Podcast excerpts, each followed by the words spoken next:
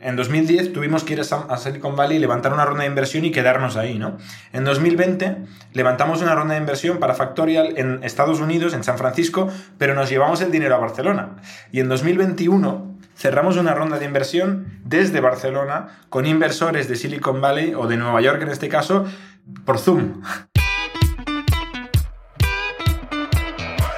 Hola, soy Alex Galvez y esto es Fundadores, el podcast donde me dedico a tener conversaciones con fundadores de startups latinoamericanas para deconstruir sus experiencias, su historia, sus errores, sus aciertos y así encontrar los aprendizajes, herramientas e inspiración que tú puedas aplicar en tu día a día.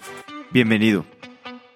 Hoy estoy con Jordi Romero, CEO y cofundador de Factorial, un software de recursos humanos que funciona en Europa y Latinoamérica. Hablamos de Teambox, startup a la que se sumó como CTO y parte del equipo inicial. Ahí vio mucho crecimiento y tuvo muchos aprendizajes, pero después de unos años tuvieron que buscar la venta. Él lideró el proceso de venta y esto le dejó aún más aprendizajes. Hablamos de Factorial, la importancia de los cofundadores, encontrar los inversionistas adecuados y sobre todo conocerte a ti mismo para saber tus fortalezas y debilidades.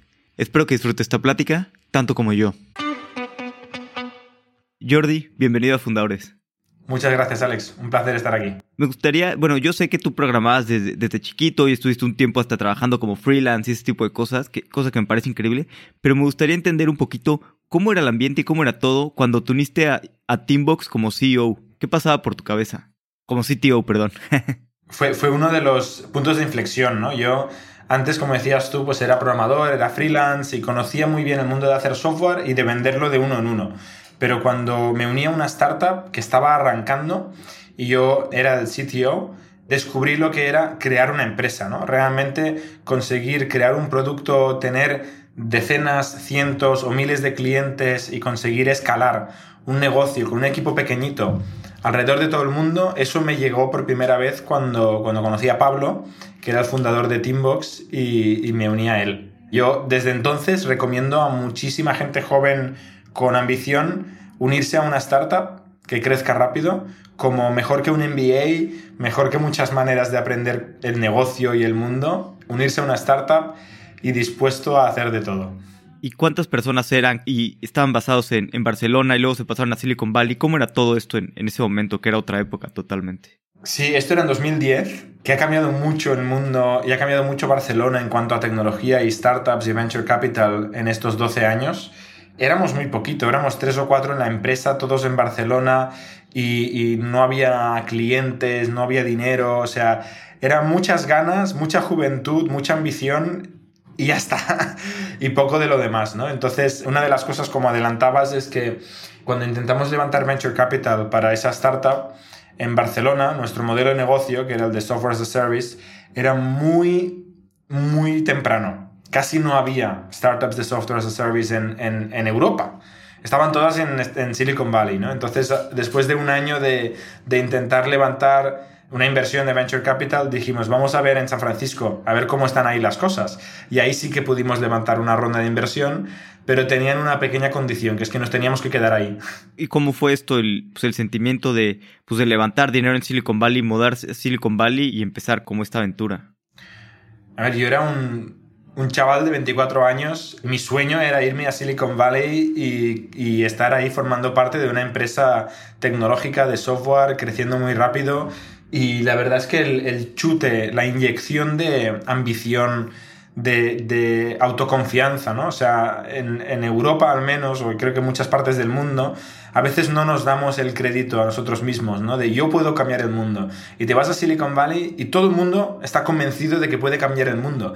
Y yo dije, oye, si este puede cambiar el mundo, yo también, ¿no? Entonces se me, yo creo que se me contagió esta ambición que tienen ahí. Obviamente hay cosas malas en Silicon Valley, no voy a, no voy a decir que es todo bueno, pero realmente la energía, la ambición y las ganas de transformar industrias o incluso la sociedad que hay ahí, es contagiosa y a mí se me, se me enganchó y ya nunca, nunca lo voy a perder esto.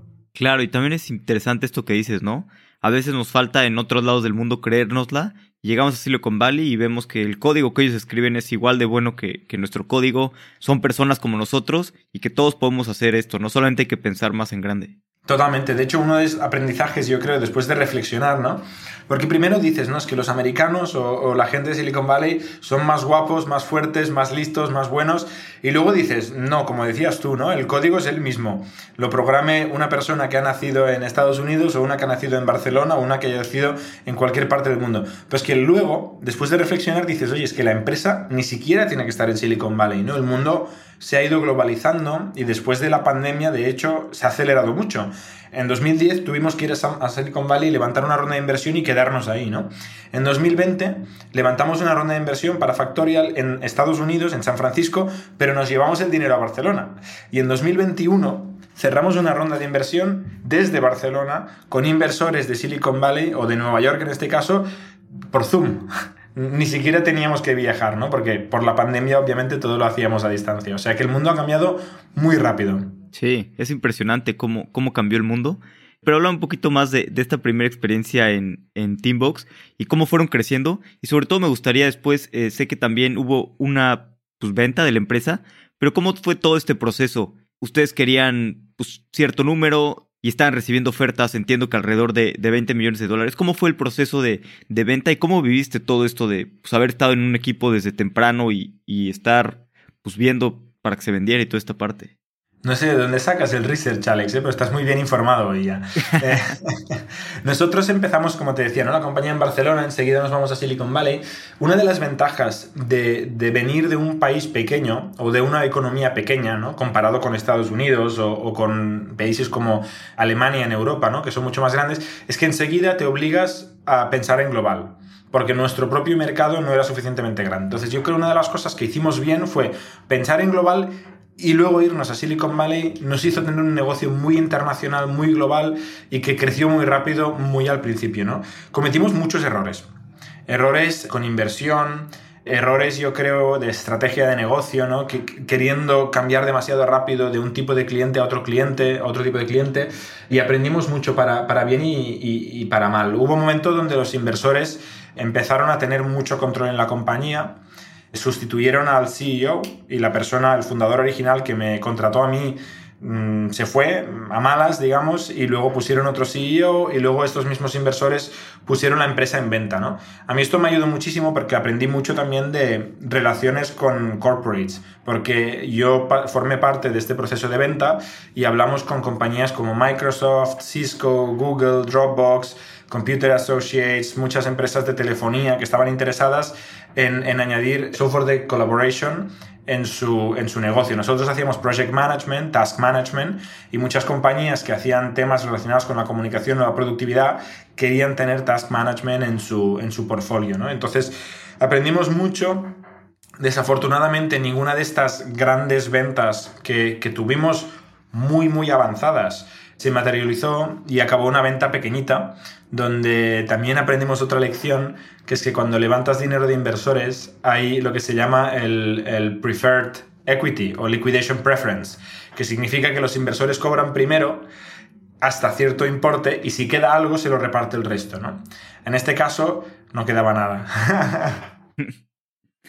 ¿Y cómo fue el sentimiento de, pues, de estos procesos, de llevar el proceso con, Microsoft o con alguno de estos y que de repente parece que va a haber ofertas, que se acaben cayendo? ¿Y cómo lidias un poco con, pues, con esta frustración y, llevar otra vez pues, al siguiente proceso de ventas y seguir intentando? Esto es durísimo. Para mí es mucho más duro esto que, que levantar capital, ¿no? Que hacer rondas de inversión. Porque cuando tú haces una ronda de inversión, en teoría vas hacia un objetivo futuro, estás creciendo, si todo va bien no necesitas ese dinero urgentemente y estás buscando un partner para seguir construyendo esta empresa, ¿no? Cuando te vendes, a veces va todo bien, pero en este caso nos vendíamos, entre otras cosas, porque ya nos estábamos quedando sin dinero, ya veíamos que nosotros creciendo de manera independiente no estábamos consiguiendo crecer tan rápido como queríamos y necesitábamos vender, ¿no? Entonces la presión era infinita porque tú tienes que, estar creciendo y entregando buenos números, pero el dinero en la caja va bajando muy rápido y luego te encuentras a alguien que te dice que sí, que eres muy guapo, que eres muy bonito, que quieren comprar la empresa, incluso te dicen unos números que tú dices, perfecto, porque teniendo en cuenta la situación, con estos números, todo el mundo estará contento, y luego llegan y hay un cambio de prioridades en la empresa, o el CEO del comprador quizá mm, se marcha de la empresa, o, ¿sabes? O sea, hay un tema político, en las grandes empresas hay mucha política, ¿no? Y por un tema político dejas de ser una operación en marcha y tú te quedas medio muerto, porque has invertido muchos meses y mucho dinero en, avanzar esa relación y de repente desaparece, ¿no? Y esto nos pasó varias veces y fue durísimo, se nos fue varias gente del equipo también durante estos momentos, la moral era, era baja cada vez que nos llevábamos una mala noticia de estas, ¿no? Fue un, fue un proceso duro, la verdad. ¿Y por qué decidieron vender y no levantar más capital? ¿O era el board el que había decidido y pues no había de otra? Eh, los inversores pasaron a, tener demasiado peso, en mi opinión, y a tomar demasiadas decisiones. ¿no? Yo creo que las decisiones se tienen que tomar cerca de, del suelo. Cuando tú tienes una empresa con empleados, con directivos, con fundadores que están 24/7, ¿no? O sea, todas las horas, todos los días pensando en ese problema, en ese negocio, en ese cliente, tomará mejores decisiones que una persona que es puramente financiera que quizá viene una vez al trimestre a un board meeting y escucha la estrategia, lee unas métricas y tiene una idea y no está 24/7 pensando en ese cliente, en ese problema, en esa realidad, ¿no? Entonces, para mí es una mala señal cuando los inversores empiezan a tener demasiado peso en las decisiones de la empresa y ahí es un poco lo que pasó. Y yo creo que entendieron los inversores que ellos no iban a, a liderar una empresa que crecía, pero sí que podían ayudar a venderla. Y eso es un poco lo que puso en marcha el proceso de venta. No digo que vender fuera una mala idea. ¿eh? Empezamos a, perder crecimiento y empezamos a tener competidores con muy buena inversión. Compañías como Asana, por ejemplo, ¿no? que empezó, empezó más tarde que nosotros, pero empezó con mucho capital y la verdad es que yo creo que su producto al principio era, era muy inferior al nuestro, pero a base de dinero contrataron talento muy, bueno, con el tiempo acabaron haciendo un producto que estaba bien y lo vendieron bien y oye, Asana es una grandísima compañía hoy y Teambox no. pues sí, así, así sucede. ¿Y qué, aprendizajes te llevas tal vez de toda esta experiencia de, de Teambox? Ahora sí que haber estado pues desde el principio como un niño a, acabar pues después de bastantes años después viendo el proceso de venta y muchos aprendizajes me imagino. Sí, a ver, lo primero es que estas cosas llevan muchos años, ¿vale? Yo creo que mucha gente empieza una startup pensando que en dos o tres años o va a ser famoso o rico o lo que sea, y yo creo que esto es terrible como objetivo, ¿no? Yo creo que esto lleva muchos años, 20, 30 años perfectamente, mínimo 10, y que uno tiene que tener una buena razón de fondo para querer hacer esto, ¿no? Y, ganar dinero y hacerse famoso o, pasárselo bien no es suficiente. Tiene que haber una, ambición de fondo donde tú quieras cambiar el mundo realmente, quieras solucionar un problema en la sociedad, en la economía, en donde sea, pero tienes que querer realmente solucionar ese problema para tener energía para hacerlo muchos años, ¿no? Esto es muy importante. Luego, la otra es el capital, ¿no? Y el control de la compañía. Yo creo que es muy importante que el equipo fundador esté alineado y que el equipo fundador se mantenga y tenga el control de la compañía. En el caso de Teambox es una empresa que la, empezó Pablo, él estaba solo, luego yo entré, podía, yo me sentía la empresa como mía, ¿sabes? Yo era como un co-founder y tenía equity en la compañía, pero lo había empezado él solo y tenía mucho peso solo en sus espaldas, ¿no? Y a la mínima que los inversores le pusieron contra la pared y tal, acabó saliendo. En cambio, yo noto que en, mi segunda empresa, ¿no? En Factorial, que la empecé desde el principio como fundador, junto con Pau y Bernat, dos amigos míos que yo ya conocía de muchos años, habíamos trabajado juntos, sabíamos que nos entenderíamos, aunque pasáramos malos momentos, nos entenderíamos y aguantaríamos juntos muchos años y no estamos solos, ¿vale? Porque todo el mundo tiene días altos y días bajos. Si estás solo, los días bajos pueden matarte. Yo creo que si tienes socios, los días bajos llega otro y te aguanta, ¿no? Y te sube. Y, yo he notado mucho, pues eso, ¿no? Que mantener fundadores engaged, ¿no? Como motivados y activos en la compañía, que los tres sabemos que tenemos el control de la compañía y tenemos la responsabilidad final de la empresa, que no depende de los inversores, sino de nosotros. Y que tenemos paciencia, que ya hemos visto cuando éramos muy, muy, muy jovencitos, que todavía somos jóvenes, pero la primera experiencia ya hemos visto un poco de qué va y ahora podemos hacer una inversión a largo plazo con nuestras vidas, ha sido clave como aprendizajes. Sí, me, imagino. ¿Y cómo se sintió después de la venta? Que me, comentas esto, ¿no? Que el liquidation preference, que a veces los emprendedores este, pues no lo entienden muy bien y, pues que acabó llevándose pues, casi todos los inversionistas, ¿no? Recuperaron su dinero, pero pues no hubo mucho para, pues, para el management team y, todos los empleados. Menos que mucho. A ver, eh, aprendizajes carísimos, ¿no? Cuando tú levantas dinero con liquidation preference, quizá un ejemplo muy sencillo, ¿eh? Tú tienes una empresa y tienes un producto y levantas 10 millones de euros o 10 millones de dólares a 100 millones de dólares, técnicamente el inversor solo tiene el 10% y tú tienes el 90%. Pero si tú luego estos 100 millones de dólares no, no, no, significan nada, porque luego tú vas haciendo el negocio y llegas a un punto y estás estancado y un comprador te dice, te ofrezco 10 millones de dólares o te ofrezco 15 millones de dólares, tú no tienes el 90%. Tú tienes lo que sobre después del liquidation preference un 90%. Entonces, si te ofrecen 10 millones y has levantado 10 millones, tú te quedas con cero. Si te ofrecen 11 millones y has levantado 10 millones, que quizás lo que vale la empresa no son 100, son 11, el inversor se llevará 10,1 y tú te llevar tú, el resto de empresa, de, fundadores, empleados y tal, se llevarán 900 mil dólares, ¿no? No el 90% de 100 millones de dólares. Entonces, el liquidation preference y, las rondas de inversión hay que tratarlas como algo malo, no como algo bueno. Uno de los mensajes típicos entre fundadores, cuando alguien levanta una ronda, no nos felicitamos. No es decir, oye, enhorabuena, has levantado dinero, ¿no? Es casi nos damos el pésame. ¿Y cómo fue después? ¿Te tomaste un tiempo antes de, iniciar Factorial, tu siguiente empresa? ¿O, cómo fue esta transición de, pues, de una a otra?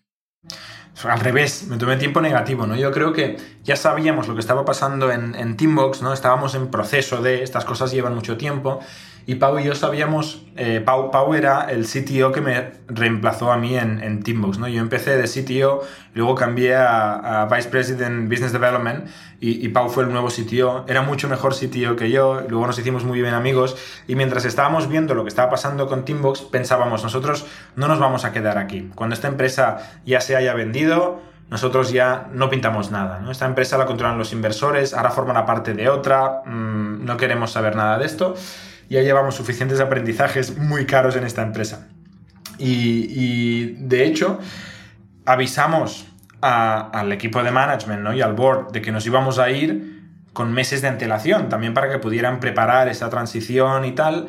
Y mientras pasó esta transición, Pau y yo, por las noches y los fines de semana, ya empezamos a trabajar con varias ideas hasta que un día nos juntamos con el que ahora es el tercer founder de Factorial, que es Bernard, y acabamos de, ver esa oportunidad que era ayudar a las empresas pequeñas y medianas con la automatización de procesos de recursos humanos y con la mejor toma de decisión basada en datos. ¿no? Empezamos a ver los recursos humanos es un área estratégica de las empresas, que la mayoría de empresas no está invirtiendo suficiente y que el software de recursos humanos en general es malísimo, malísimo. Y nosotros decíamos, ostras, sabemos hacer software, entendemos este problema, creemos que hay una manera diferente de hacer las cosas, una manera mejor de hacer las cosas, vamos a dedicar nuestros próximos 10, 20 años a hacer la solución que el mundo se, merece, ¿no? Y eso hace 5 años y medio y seguimos aquí, o sea que un poco, un poco acertamos con la misión que decidimos elegir. Sí, y estoy de acuerdo en que es un área clave de las empresas y no hay suficientes soluciones tan buenas. ¿Y cómo fue que, que aquí cuando fundaron eh, Factorial, tú empezaste otra vez a, escribir código? ¿Cómo se sintió otra vez estar pues, haciendo producto y código y en esta parte me imagino más divertida que, que el business development?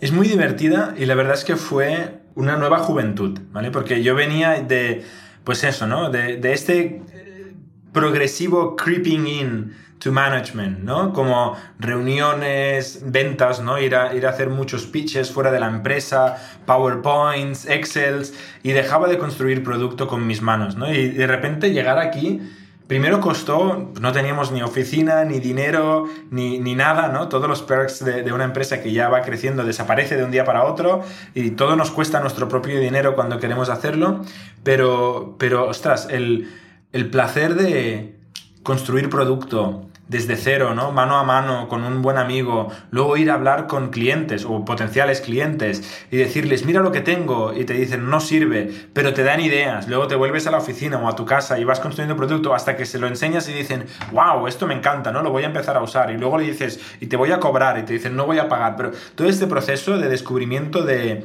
un problema y, y de validación de una solución fue una pasada. Me costó un poco reengancharme, porque Pau, aunque él venía de ser un CTO con 25 personas en su equipo, o las que, las que fueran, todavía programaba, ¿no? Y, es muy rápido. Y yo ya llevaba años, quizá tres años sin programar, y ya los dedos se me hacían más lentos, ¿no? Y, y realmente me costó un poquito, pero hay cosas que no se olvidan, como ir en bicicleta. Y aunque fuera un poquito más lento con las nuevas, el nuevo stack, ¿no? Todo el tema JavaScript, yo, yo venía de, de, hacer Ruby, ¿no? Entonces me costó un poquito adaptarme y tal, pero no se olvida lo de fondo y realmente sacamos un producto muy chulo en muy poco tiempo que a, a las empresas que se lo enseñábamos les, les gustaba mucho, ¿no?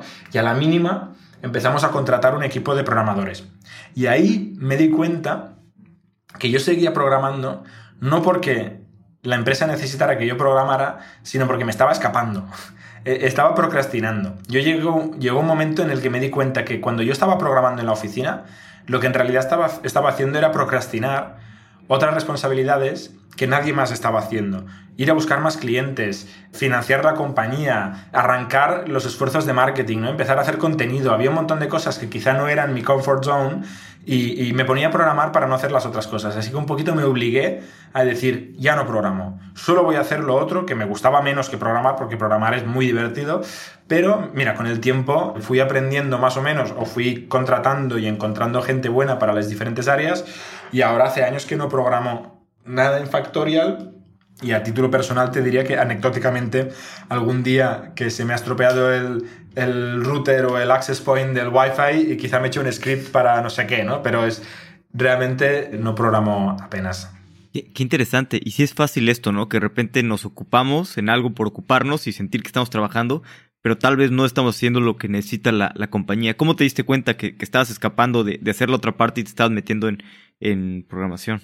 O sea, yo creo que es un, es un, guilty pleasure, ¿no? Yo creo que nosotros lo sabemos. En el fondo, sabemos que estamos haciendo lo que nos apetece, no lo que tenemos que hacer.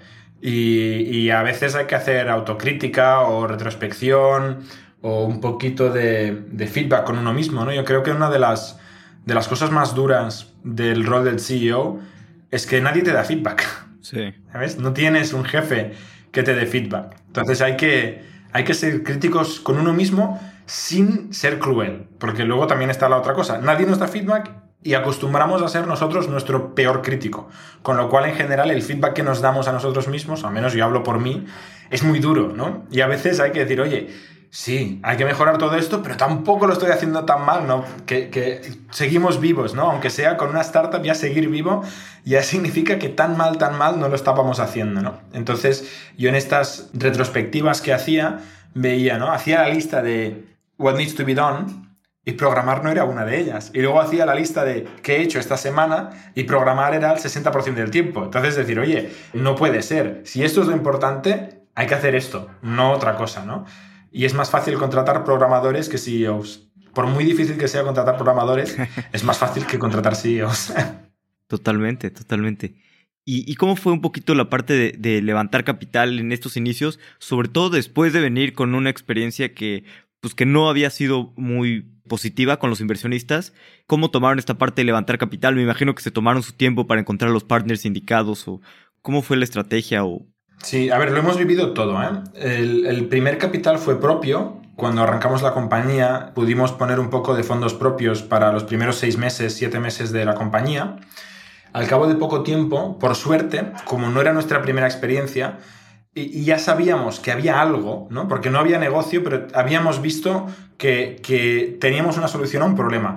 Fuimos a nuestros amigos ricos, alias Business Angels, pero en realidad eran amigos ricos, personas que habían invertido en nuestras empresas anteriores y habían ganado más o menos dinero, pero sabían que nosotros éramos gente de confianza, que no íbamos a, a malgastar el dinero, ni se lo íbamos a robar y que lo íbamos a intentar de verdad.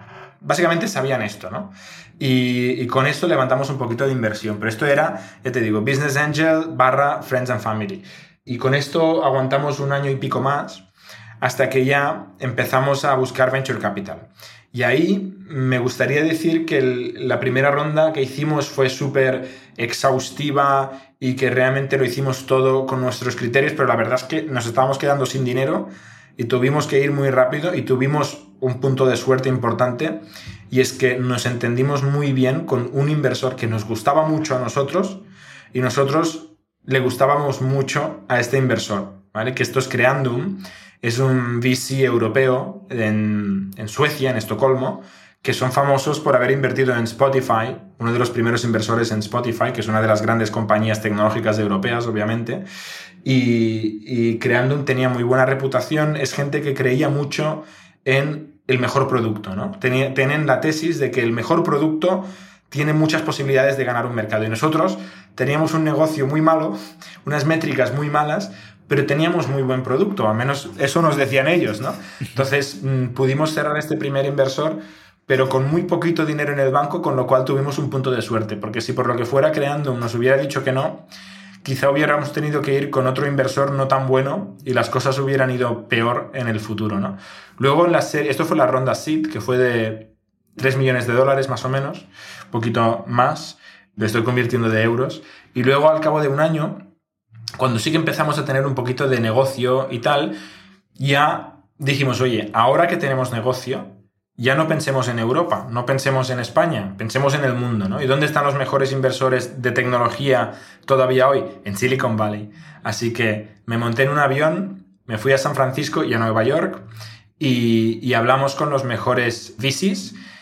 Y precisamente el haber aprendido de lo que un VC menos bueno te puede aportar a un negocio, también nos hacía más críticos, ¿no? Y yo me di cuenta que hay, hay un fenómeno, una selección natural, que si tú vas a un inversor y le dices, oye, yo quiero mantener el control de la compañía, yo no quiero que tú seas el que toma las decisiones, quiero que seas un partner, que nos ayudes, pero quiero ser yo el responsable, ¿no? Y les explicas un poco lo que buscas y lo que no buscas en un inversor, vi que había una selección natural. A los inversores menos buenos eso no les gustaba nada. Y decían, oye, yo pongo el dinero, yo voy a tomar decisiones, yo voy a ser parte de la compañía. Y yo decía, mm, ok, mm, quizá hacemos follow-up por email.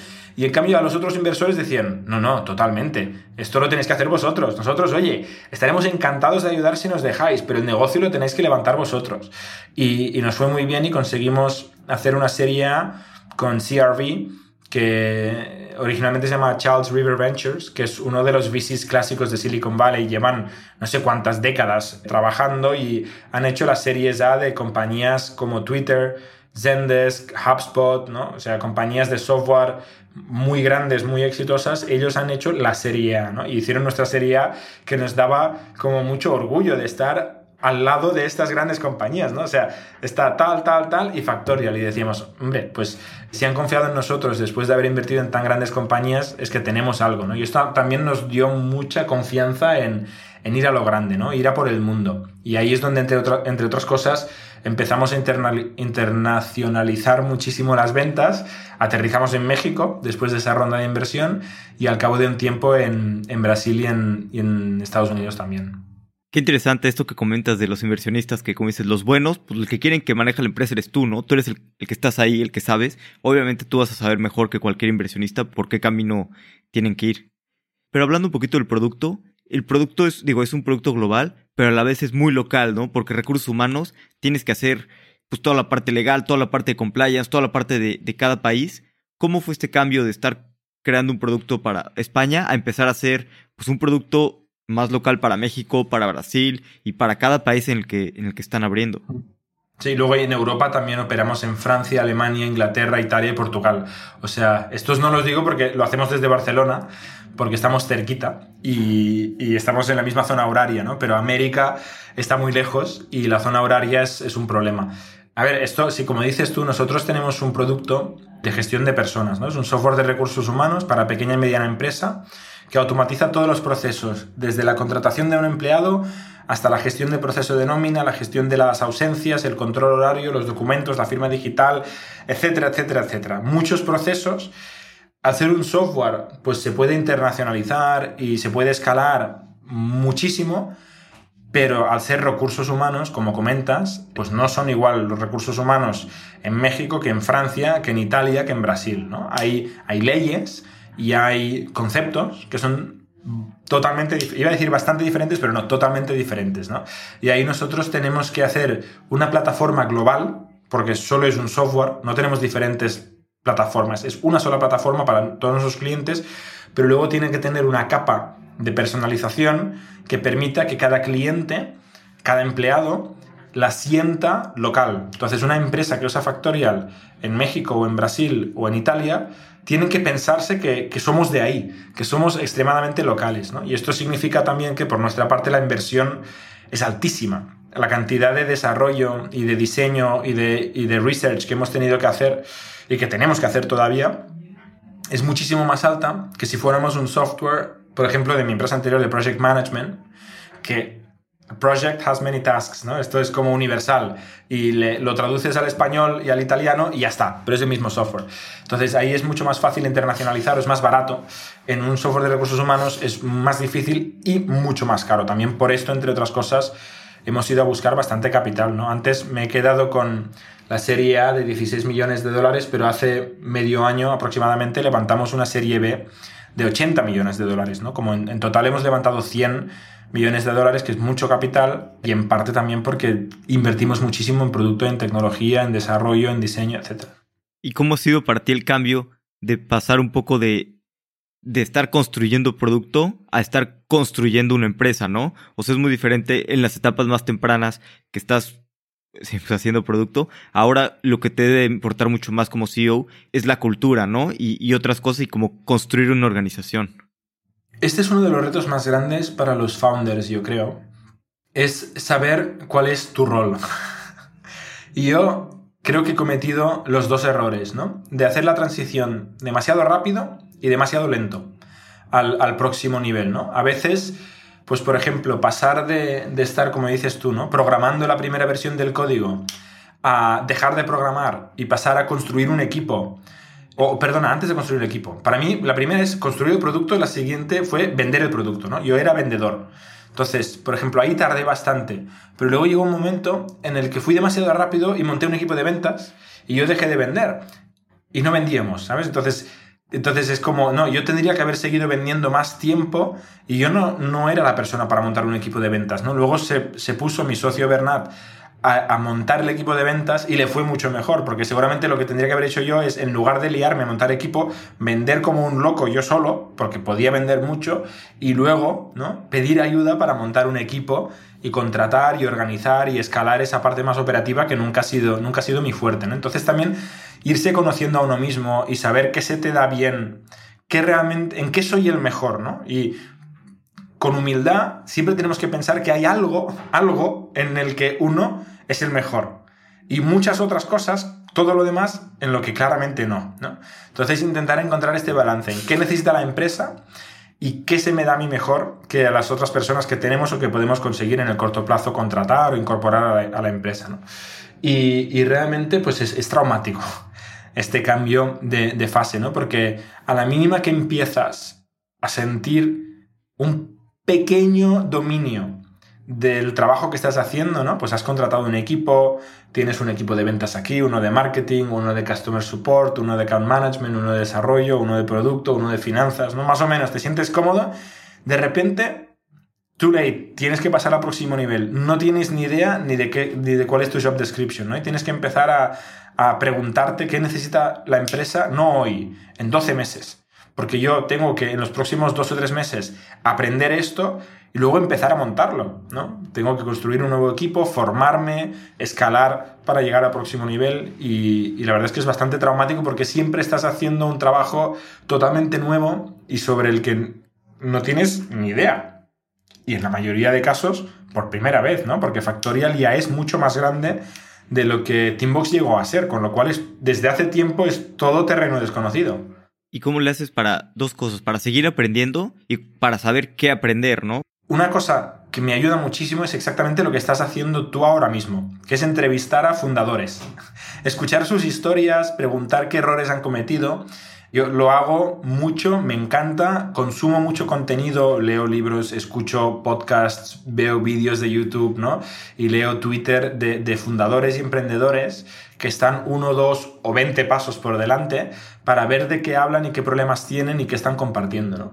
Y esto, esto es, es, importantísimo. Y luego la otra, ¿no? La primera parte de tu pregunta, para mí es, es natural, que es ser muy curioso. Yo soy una persona que soy sinceramente curiosa, con lo cual tengo curiosidad en saber qué hace un CEO de una empresa de mil empleados, que seremos a final de año, y quiero aprenderlo y por el camino, pues yo soy el conejillo de indias que va a ir experimentando conmigo mismo, ¿no? Qué locura que van a llegar a, más de mil personas para, para finales de año. Somos ya 600 personas. 600 personas ahora. Qué, qué gran crecimiento. Y, y, hablando un poquito más de, de, cultura, este es muy interesante que si estás creciendo tan rápido y, y con tantas personas, y, pues normalmente yo creo que el 60% de, de, las personas serán nuevas, ¿no? ¿Cómo le haces para, pues, para mantener la cultura y, y que sea una buena cultura, sobre todo con, con este ritmo de crecimiento? Sí, ¿no? Pues, o sea, es excelente pregunta y a continuación lo que decíamos antes, ¿no? Primero construyes un producto, luego lo empiezas a vender, cuando ves que lo puedes vender, que hay un producto y mercado, empiezas a construir una empresa para producir producto y venderlo, y cuando la empresa empieza a funcionar, el equipo empieza a funcionar, entonces te das cuenta de que a más crece, más se rompe la cultura, ¿no? La cultura que al principio era totalmente implícita porque los fundadores ya somos cultura, ya nos conocemos, hemos trabajado juntos, compartimos todo, ¿no? Y, es muy fuerte este enlace. Los primeros 10, 20 empleados lo ven, lo oyen cada día, ¿no? Muchas horas al día. Y, y, sin tener que explicar explícitamente cuál es la cultura de la empresa, la gente lo percibe y lo hereda muy rápido. Llega un momento, después de 50, 100, 200 personas, en, las, en el momento en el cual, como CEO, básicamente te tienes que enfocar en construir la cultura. Ya ni la empresa, la empresa se construye sola, entre comillas, que no es así. Pero tienes que poner muchísimo esfuerzo en arreglar esa cultura, que se está rompiendo cada día. Porque cada día entra alguien nuevo que se le ha contratado mal, se le ha explicado mal lo que hacemos. ¿Por qué? Pues porque la persona que le ha contratado acaba de empezar y todavía ni lo sabe, ¿no? Entonces, esto es una cadena que si no estás constantemente arreglando el barco, te hundes. Y hay que ponerle muchísimo esfuerzo y muchísimo foco a ser explícito en la cultura de la compañía. Ya no vale la cultura implícita, tiene que ser explícita. Y esto no significa pósters en la pared con los valores de empresa, que también los tenemos ahí detrás. Ah, mira, los han quitado. Perfecto, los teníamos ahí atrás. Ahora veo que los acaban de quitar. Pero no me gustaba nada que estuvieran en la pared, porque para mí los valores tienen que estar en las decisiones y en las acciones de cada una de las personas, de las 600 personas, pero sobre todo de, del equipo de management, de, de, todos los team leads, de todas las personas ¿no? que dan ejemplo a sus equipos, cómo transmitimos la cultura. Y eso como, como founder o como CEO tienes que ser un guardián absolutamente radical de esta cultura. Aceptar que se va a romper, pero no aceptar que se quede rota. ¿Y cómo haces para que permea esas decisiones? Digo, en, las que tú tomas es, es, obvio, pero sobre todo en las que toman otras personas. Sí, la cultura se define un poco como las normas no escritas que guían las decisiones del resto de la organización. Las nuestras como fundadores es trampa ya, la llevábamos de casa esta cultura, ¿no? Porque decidimos crear una empresa de cierta forma. Pero cuando tú ves una persona que no ha pedido permiso, que no ha, no ha pedido ayuda y ha tomado una decisión, esa decisión la ha tomado una persona influenciada por una cultura. Cuando esa decisión es incorrecta, no está alineada con la cultura, hay que explicarlo muy bien a todo el mundo, ¿no? Sin, sin, atacar a una persona o sin mencionarla ni siquiera. Pero hay que dejar claro a la gente por qué esa decisión fue un error y por qué otra, que sí que se ha tomado bien, ha sido un éxito, ¿no? Y hay que ser muy explícito, muy transparente, hay que explicar por qué se toman decisiones para ayudar a la gente a llegar a, a, conclusiones equivalentes, ¿no? A conclusiones alineadas con la cultura. Nosotros buscamos anécdotas, como puede ser un mensaje de un cliente, puede ser una nueva funcionalidad, puede ser un éxito o un fracaso, y cogemos esa anécdota y la amplificamos, la explicamos le damos muchísimo, muchísima importancia para que todo el mundo de repente diga, ¿por qué hablan tanto de esto? ¿no? Y ponemos en evidencia cómo la cultura nos ha ayudado en ese éxito o nos ha hecho fracasar. ¿Tienes algún ejemplo que te venga a la mente de, pues ya, sea de un buen ejemplo de, que, de su cultura o alguna cosa que, que choque? Totalmente. Los más fuertes para mí son con el equipo. Cuando tú promociones a una persona, hay que usar esa promoción, ¿no? Para explicar a todo el mundo por qué se le ha promocionado, qué ha hecho esa persona que ha conseguido su promoción. Y le dará mucha vergüenza a esa persona que delante de todo el mundo esté su manager o yo explicando por qué esa persona pasa a ser el responsable del equipo, del área, de tal.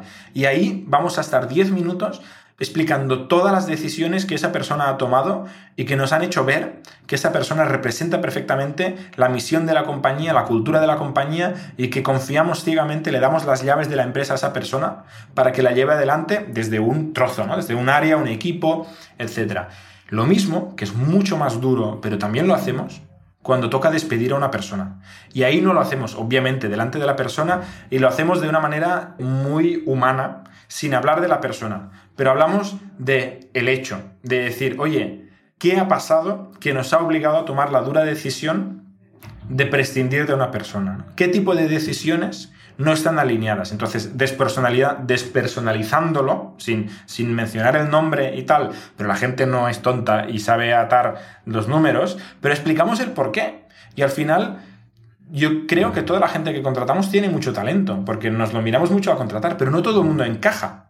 Entonces hay que explicar por qué una persona, aunque tenga mucho talento, sea muy buena persona, sea muy simpática y nos caiga muy bien para tomar cervezas, quizá no representa nuestra cultura. Quizá hay alguien que prefiere un entorno de estabilidad en lugar de un entorno de crecimiento. Y esta persona, por mucho talento que tenga, no encaja en una compañía que quiere crecer por tres o por cuatro cada año. Entonces, si una persona está tomando decisiones para favorecer la estabilidad y favorecer la tranquilidad, quizás son buenas decisiones en otro entorno, pero no en una startup de crecimiento rápido. Y explicamos ejemplos sin personificarlo, pero sí siendo explícitos en cuáles son las decisiones que llevan a uno a ser promocionado y cuáles son las decisiones o la manera de tomar decisiones que llevan a una persona a no encajar con la compañía. ¿Y cuáles son los dos rasgos más característicos de, de la cultura de Factorial? Una palabra que utilizamos muchísimo es ownership, que es el sentido de la responsabilidad, ¿no? O sea, nosotros, para bien y para mal, cuando contratamos a una persona, le damos las llaves de un trozo de la empresa. Delegamos la, la responsabilidad absoluta en esa persona. Entonces, esto significa que la gente con ambición, la gente que es muy responsable y quiere crecer, no tiene límites. Porque literalmente tiene las llaves de la empresa. Puede hacer lo que quiera. Ahora, si te equivocas puedes hacer mucho daño, con lo cual tenemos que tener personas que entiendan el impacto negativo y positivo de las cosas y hagan apuestas asíncronas, ¿no? Apuestas que pueden tener mucho impacto positivo y relativamente poco impacto negativo y hagan muchas de estas, ¿no? El, el ownership es una de las cosas que más hablamos. Y otra que comentamos constantemente es la curiosidad, ¿no? O sea, nosotros contratamos a gente que creemos que son muy listos, muy talentosos, muy trabajadores y trabajadoras, etc. Pero no queremos que nadie se crea que ya lo sabe todo. Porque si ya lo sabes todo, no vas a descubrir nada. Y lo que nosotros estamos haciendo, creemos, bueno, estoy convencido, que nunca se ha hecho antes. Con lo cual, si ya lo has hecho todo, ya lo sabes todo, no vas a hacer lo que necesitamos. Vas a hacer algo que ya se ha hecho. Entonces, queremos que la gente tenga muchísima curiosidad para decir, oye, yo tengo 15 años de experiencia, vengo de Google, vengo de Microsoft, vengo de 10 empresas de super éxito, pero no voy a pretender que ya sé cómo se hace, voy a pretender que voy a trabajar, voy a ser curioso, voy a asumir un ownership absoluto y vamos a aprender juntos qué necesita Factorial en este momento para conseguir sus objetivos, dar más valor a los clientes, encontrar más clientes, etc. Buenísimo, me encanta. ¿Y ahorita dónde están creciendo más? Sé que están creciendo muy agresivos en, Latinoamérica, digo, sé que, sé que Europa también. Sí, Europa es donde somos más grandes, porque empezamos antes, y estamos todavía creciendo muy rápido, pero no tanto como en Latinoamérica. En Latinoamérica empezamos hace un año más o menos en Ciudad de México, desde donde servíamos a todos nuestros clientes de habla hispana en Latinoamérica. ¿no? Principalmente era México, pero con el tiempo también se han ido incorporando otros mercados hispanohablantes. Y luego teníamos un pequeño oasis que era Brasil, que como tenemos un equipo de ventas en Portugal, desde Barcelona para Portugal, pues nos llegaban compañías brasileñas y hablaban con nuestro equipo de ventas para Portugal, pero con otra zona horaria y no le dábamos prioridad y culturalmente a nivel de producto no estábamos sincronizados con la realidad brasileña. Y hace tres meses, dos meses, que va en enero, en enero decidimos darle entidad a Brasil y abrimos una oficina en Sao Paulo. Teníamos brasileños con mucho talento en el equipo en Barcelona, los mandamos a Brasil y son el mercado que más rápido está creciendo ahora mismo Brasil. Es increíble, es una economía en transformación a velocidad brutal y, tenemos muy poca competencia. Entonces es un mercado interesante. ¿no? Latinoamérica en general está creciendo rapidísimo. Brasil en concreto, como también es de donde más pequeños venimos, pues es donde más rápido estamos creciendo. Y luego también estamos creciendo un poquito menos que en Brasil, pero de manera muy interesante en, Estados Unidos, donde ahí es el mercado más maduro, pero también el más competido. Claro, no, súper interesante. ¿Y qué sigue para Factorial? ¿Qué quieren lograr en los siguientes dos años o cinco años mejor? Nosotros lo que queremos es solucionar los problemas de gestión a las pequeñas y medianas empresas y ayudarles a tomar mejores decisiones.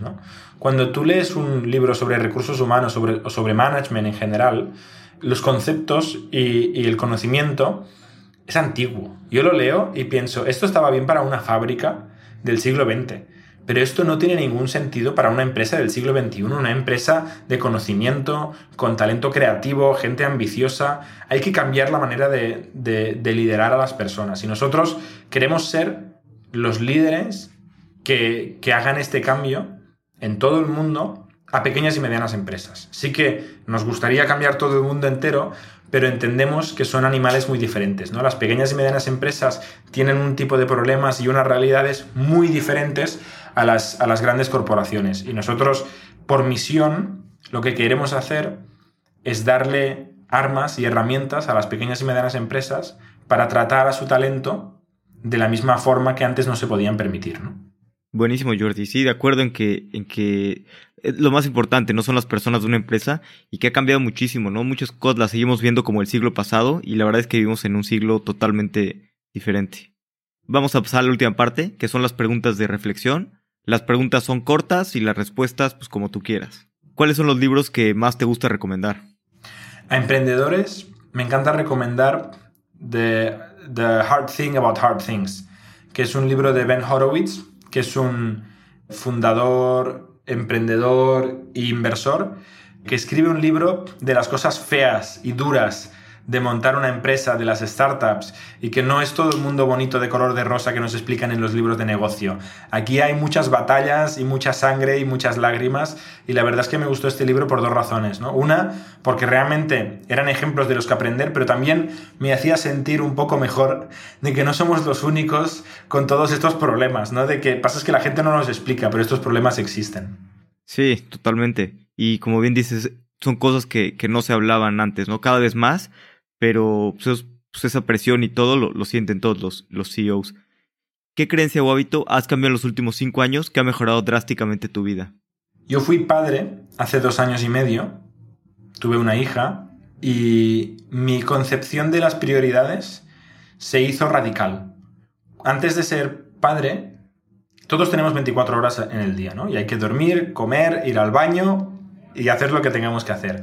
Todos tenemos 24 horas al día. Pero yo antes perdía mucho tiempo en cosas que no eran importantes. Y el shock es tan radical con un bebé recién nacido y una startup que crece muy rápido y, todo el, mi contexto que tuve que aprender a priorizar de manera radical lo que merecía mi tiempo y lo que no. Y el cambio ha sido brutal, ¿no? La cantidad de cosas que ignoro de manera... Y me siento muy tranquilo porque sé que mi tiempo es lo más valioso que tengo y lo voy a usar con las cosas que importan. Y mi hija, de dos años y medio, es muy importante y no voy a sacrificar una reunión irrelevante de media hora a media hora con mi familia. Igual que no voy a sacrificar una tarea irrelevante de una hora por una hora hablando con mis dos cofundadores o con una persona de Customer Experience o de producto o de ventas que está intentando solucionar un problema con el cliente, ¿no? De repente tienes más claro lo que es importante y lo que no. Buenísimo, me encanta, sí, totalmente. ¿Hay una opinión que tengas que poca gente comparta? ¿O algo que pienses que es real que la mayoría de la gente piense distinto? Yo tengo una opinión que es que desde ciudades que no somos los principales hubs tecnológicos del mundo, podemos cambiar el mundo.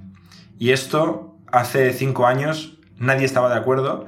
Ahora hay un pequeño porcentaje de gente que lo empieza a creer y creo que en 10 años será evidente. Y verás, algunas de las compañías más grandes y con más impacto del mundo vendrán de, lugares no, no esperados. Sí, y eso como bien dices, ha cambiado muchísimo, ¿no? De, de tres años para acá. Y bueno, cada vez se, se, demuestra, ¿no? Que se pueden construir empresas globales desde cualquier lugar del mundo. ¿Hay algún momento que sientas que haya sido central en la formación de lo que crees hoy en día? Sí, en el fondo, el momento en el que estamos es una combinación de mil, mil anécdotas y momentos pequeños, ¿no? Hay esa película de, de Woody Allen que se llama Match Point, donde el anillo cae de un lado o de otro, o la, la, la, pelota cae de un lado o del otro de la red, y el futuro no tiene nada que ver, ¿no? Yo conocí a uno de mis cofundadores en el autobús camino a la universidad si, hubiera ido en metro en lugar de autobús, no existiría Factorial, ¿no? Yo me hice muy amigo del otro de los dos cofundadores porque nos gusta escalar a los dos. Si yo mm, tuviera un brazo malo, no escalaría, no nos hubiéramos hecho amigos, no hubiéramos empezado la, la empresa, ¿no? O sea, yo tengo en mi cabeza muchos momentos que en aquel momento parecían absolutamente anecdóticos e irrelevantes, como una cerveza, una salir a escalar, salir a, charlar o, ir a una ciudad y no a otra, que en aquel momento parecían inofensivos y ahora pienso qué importantes fueron estos momentos, ¿no? Y, la verdad es que le tengo mucho cariño a esos momentos, porque definen la vida de uno, ¿no? Y lo que uno es capaz de hacer y la versión del universo en la que estamos ahora y no en otro paralelo. Sí, sí, qué interesante y pues esas pequeñas cosas al final acaban definiendo, ¿no? ¿Tienes algún consejo que te hayan dado que te haya servido mucho? Yo creo que hay uno muy importante en las startups, sobre todo si nuestra audiencia son emprendedores. Esto lleva muchos años. Yo he visto mucho sufrimiento y mucha frustración porque la gente no ve el progreso en uno o dos o tres años. Y no pasa nada. No hay que quedarse atascado para siempre. Siempre hay que estar avanzando en alguna dirección, pero quizá no es la dirección correcta. No pasa nada. Estas cosas son difíciles, llevan tiempo y, no hay una historia de éxito de la noche a la mañana. Siempre hay años y años y años de fracasos y aprendizajes previos. Hay que tener paciencia, hay que realmente tener una, una, visión y una misión de fondo en la que uno crea para poder dedicarle los mejores años de la vida de uno a un proyecto cuando todavía no es para nada claro que vaya a funcionar. Sí, totalmente. las personas creen que las startups de repente de un día al otro están en todos lados y la verdad es que tardan pues, años en hacerse, ¿no? Más los años que llevan los fundadores este, pues, creciendo y aprendiendo como personas. Totalmente. Jordi, si, si alguien quiere aplicar para Factorial, saber más de Factorial, probar el software, ¿cuál es la mejor manera de, de contactarlos? Me pueden encontrar en Twitter, soy Jordi Romero, compartiremos un enlace seguro. En LinkedIn, también mi nombre y apellido. Y luego tenemos en factorialhr.com nuestra página web donde tenemos ofertas de trabajo y tenemos formas de, contactar. Pero yo casi os sugiero Twitter o LinkedIn, contactar directamente conmigo para, para comentar si, si, vuestra empresa quiere digitalizar sus procesos administrativos y quiere mejorar la, la forma de gestionar a las personas o si queréis uniros a una startup, que contactéis conmigo y yo ya os pondré en contacto con la persona correcta. Buenísimo. Jordi, muchas gracias por tu tiempo. La verdad es que, la pasé muy, muy bien platicando contigo, aprendiendo y impresionado de, bueno, de lo que están construyendo en, Factorial y sobre todo el, rápido crecimiento. Creo que es increíble unirse a una startup de, de tan rápido crecimiento. Muchas gracias, Alex. Yo también me lo he pasado muy bien. Como siempre, muchas gracias por escuchar. Recuerda compartir el episodio a un amigo o algún enemigo. Nos estamos acercando al episodio 100 y tenemos un episodio muy especial para festejar. Hasta la próxima.